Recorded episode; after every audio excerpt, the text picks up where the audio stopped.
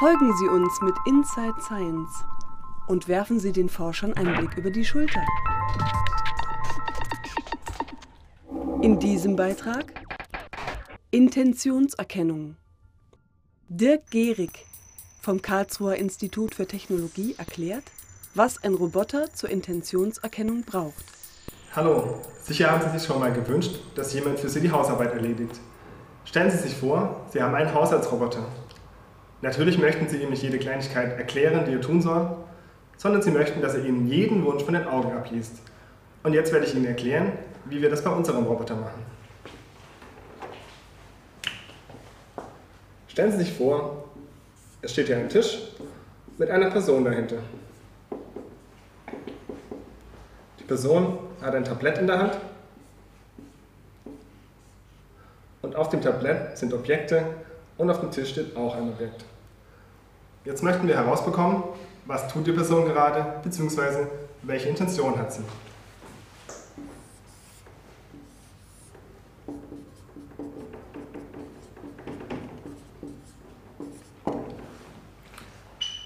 Wenn wir als Mensch jemanden beobachten, dann bekommen wir automatisch mit, was dessen Intention gerade ist.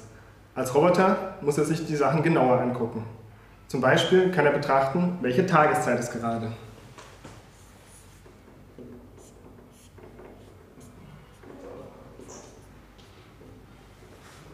Oder welche Aktivität führt die Person gerade durch.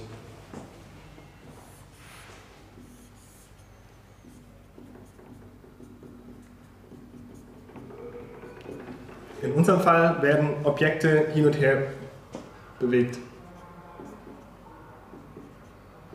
Das Ganze auf einem Tisch. Wenn wir jetzt wissen, was die Aktivität ist, die gerade durchgeführt wird, wissen immer noch nicht genau, was die Person tut. Das heißt, wir schauen uns noch die Bewegung der Person an.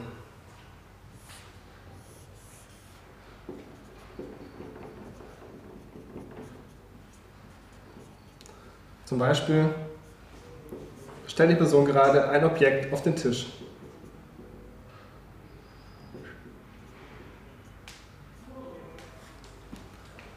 Jetzt wissen wir zwar, dass die Person Objekte bewegt, aber immer noch nicht welche Objekte. Deswegen müssen wir noch anschauen, welche Objekte gibt es hier auf dem Tisch.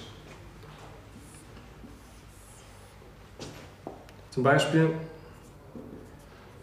gibt es eine Schüssel. oder einen Löffel oder auch eine Müsli-Packung. Wenn der Roboter also weiß, was für eine Tageszeit ist gerade, welche Aktivität wird durchgeführt, kann er daraus ableiten, was die Intention ist. Allerdings muss er erstmal herausbekommen, was ist überhaupt die aktuelle Aktivität bzw. die aktuelle Bewegung. Dazu stellt sich der Roboter vor die Person. Er schaut sich an mit seiner Kamera, was die Person gerade tut. Und anhand der Kamerabilder kann er die Aktivität erkennen, er kann die Bewegung erkennen und er kann die Objekte erkennen. Angenommen also, es ist gerade Viertel nach sieben. Die Aktivität ist Objekte hin und her bewegen. Die Bewegung ist ein Objekt auf den Tisch stellen. Und wir haben folgende Objekte, eine Schüssel, eine Müsli-Packung und ein Löffel. Was wird die Person dann wohl tun? Sie frühstückt.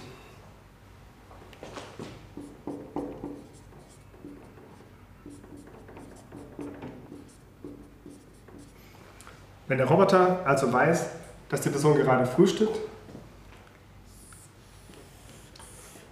dann kann er schon mal die Spülmaschine ausräumen, damit die Person nachher ihr dreckiges Geschirr hineinstellen kann. So, und jetzt werde ich Ihnen zeigen, wie das Ganze in der Praxis aussieht.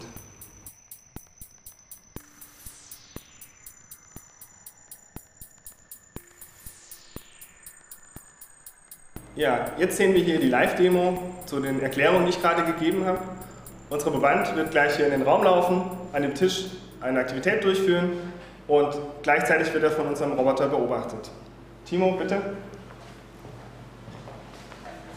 Sie sehen hier den Roboterkopf.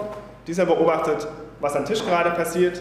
Timo deckt jetzt den Tisch, stellt einen Teller hin, stellt eine Tasse hin und gleichzeitig läuft eine Live-Erkennung Die Erkennung liefert uns, welche Bewegung gerade durchgeführt wird zum Beispiel. Und zwar wird gerade ein Objekt von der Mitte nach außen gestellt. Als Aktivität wird erkannt, dass gerade der Tisch gedeckt wird.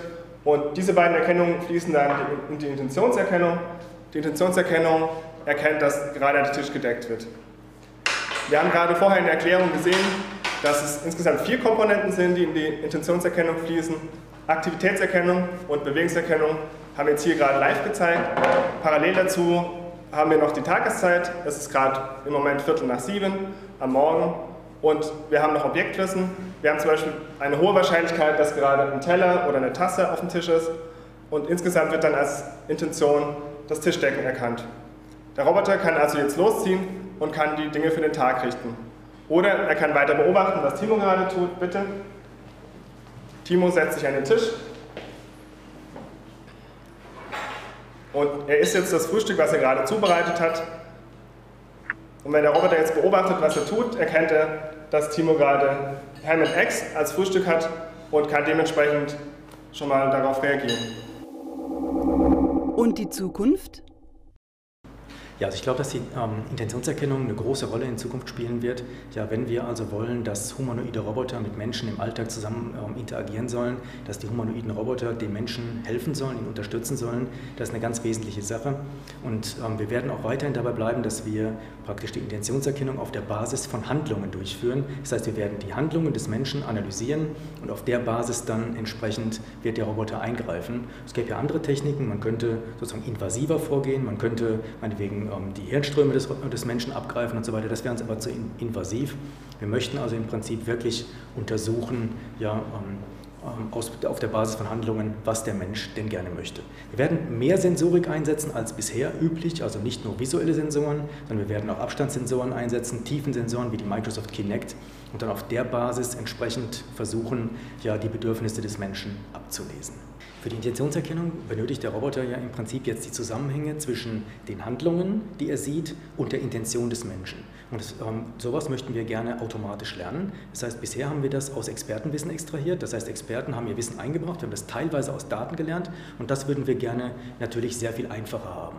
Und eine Alternative wäre, dass man jetzt die Telepräsenz nimmt, die Telepräsenz, die Sie hier im Hintergrund sehen, und dass der Benutzer sich jetzt praktisch auf seinem Roboter einloggen kann. Er kann sich praktisch in den Roboter hineinversetzen, kann dem Roboter aus sich heraus, also durch die Augen des Roboters schauend, ja, die Umgebung zeigen und demonstrieren und damit hat, hat der Roboter natürlich eine sehr viel einfachere Möglichkeit, diese ähm, wesentlichen Zusammenhänge zu erlernen und ja, für die nachfolgende Intentionserkennung dann zu benutzen.